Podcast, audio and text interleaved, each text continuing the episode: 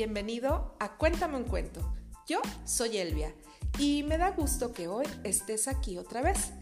Espero hayas tenido una semana increíble y que este ratito que pasaremos juntos lo disfrutes mucho. Mi amiguita Lulu de San Juan del Río Querétaro me ha pedido que cuente para todos ustedes el traje nuevo del emperador y también es conocido como el rey desnudo.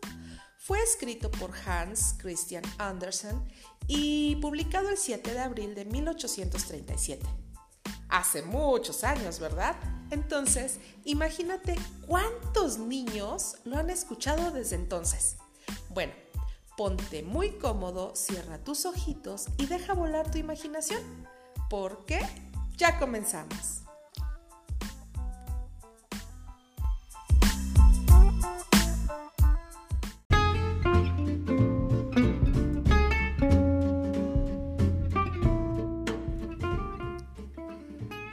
Nuevo del emperador.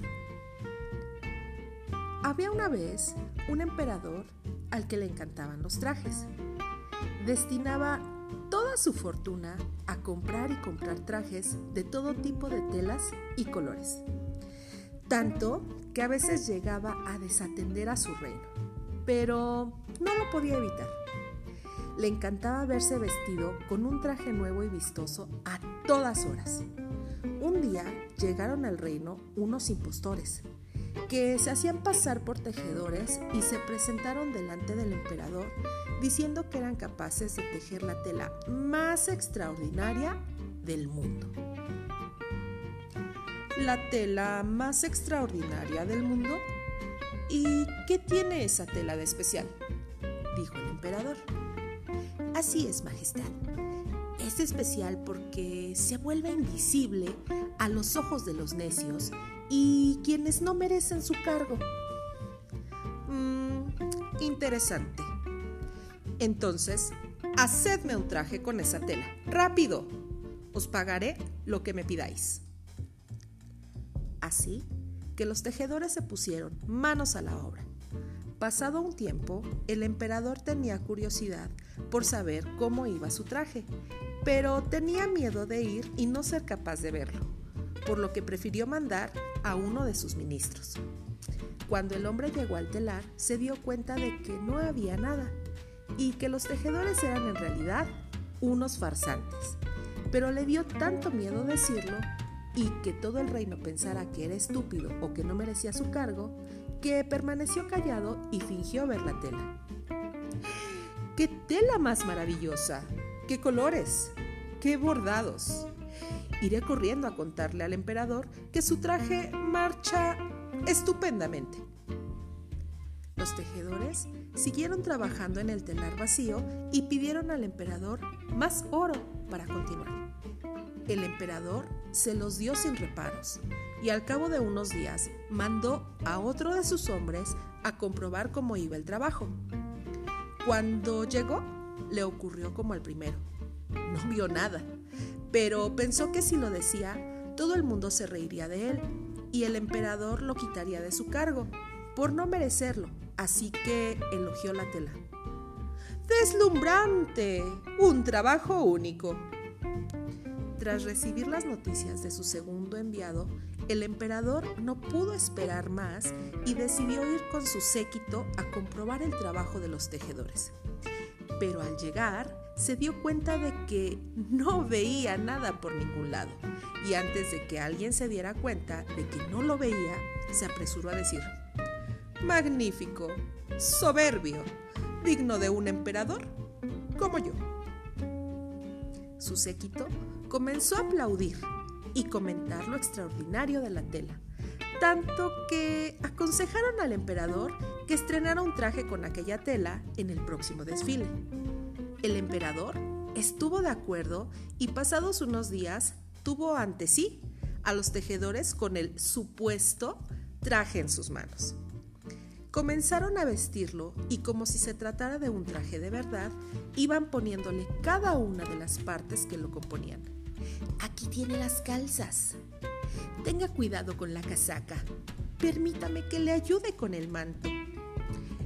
El emperador se miraba ante el espejo y fingía contemplar cada una de las partes de su traje, pero en realidad seguía sin ver nada. Cuando estuvo vestido, salió a la calle y comenzó el desfile, y todo el mundo lo contemplaba aclamando la grandiosidad de su traje. ¡Qué traje tan magnífico! ¡Qué bordados tan exquisitos! Hasta que en medio de los elogios se oyó a un niño que dijo, pero si está desnudo. Y todo el pueblo comenzó a gritar lo mismo, pero aunque el emperador estaba seguro de que tenían razón, continuó su desfile muy, muy orgulloso.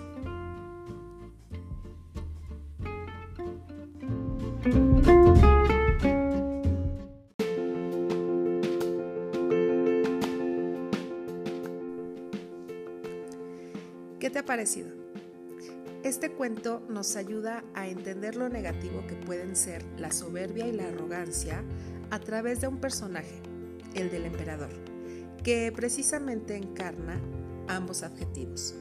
La historia también nos enseña que creyendo que somos mejores que los demás, solo podemos acabar demostrando que somos mucho más necios que el resto. Breve e interesante reflexión, ¿no lo crees? Ahora te voy a contar un poquito del autor. Hans Christian Andersen fue un escritor y poeta danés, famoso por sus cuentos para niños. Entre ellos están algunos que seguro ya has escuchado, como por ejemplo El patito feo, La sirenita y La reina de las nieves, de la que recientemente se ha hecho una adaptación que tú conoces como Frozen. Hijo de un humilde zapatero, pronto aprendió diversos oficios Hans nació el 2 de abril de 1805 en Dinamarca y falleció el 4 de agosto de 1875 a la edad de 70 años. ¿Y ahora qué crees que sigue? Sí, los saluditos. en este día son para mi amiguita Gina que ayer me dijo que va a compartir los cuentos con su hermana Ellie y toda su familia. Espero los disfruten mucho. Ellos viven en Morelia. En Ciudad de México, a una personita muy especial a quien conozco desde muy chiquita. Creo que cuando la conocí, aún ni siquiera hablaba. Mi amiguita se llama Yelena Morán. Ye, quiero que sepas que siempre te recuerdo con mucho cariño y que estás en un pedacito de mi corazón. Te quiero mucho, mucho, mucho y nunca te olvido. También en Ciudad de México para mi querida Joana Elena y sus niños Eduardo y Santi. Y también para sus sobrinos Dianita y Jaciel. En Morelia para mi amiga Claudia, su niña Yaretsi Lázaro y su sobrino Aidan Becerra, de quien me dijo que le encanta leer. Muy bien por ti, Aidan. Espero hayas disfrutado el cuento de este día. Lo pidió, como te dije en un principio, mi amiga Lulu Rosas, porque es uno de sus favoritos. Y si tú quieres que lea un cuento especial, envíame un correo electrónico a elviacuéntameuncuento.com diciéndome cuál es tu preferido y en breve lo escucharás.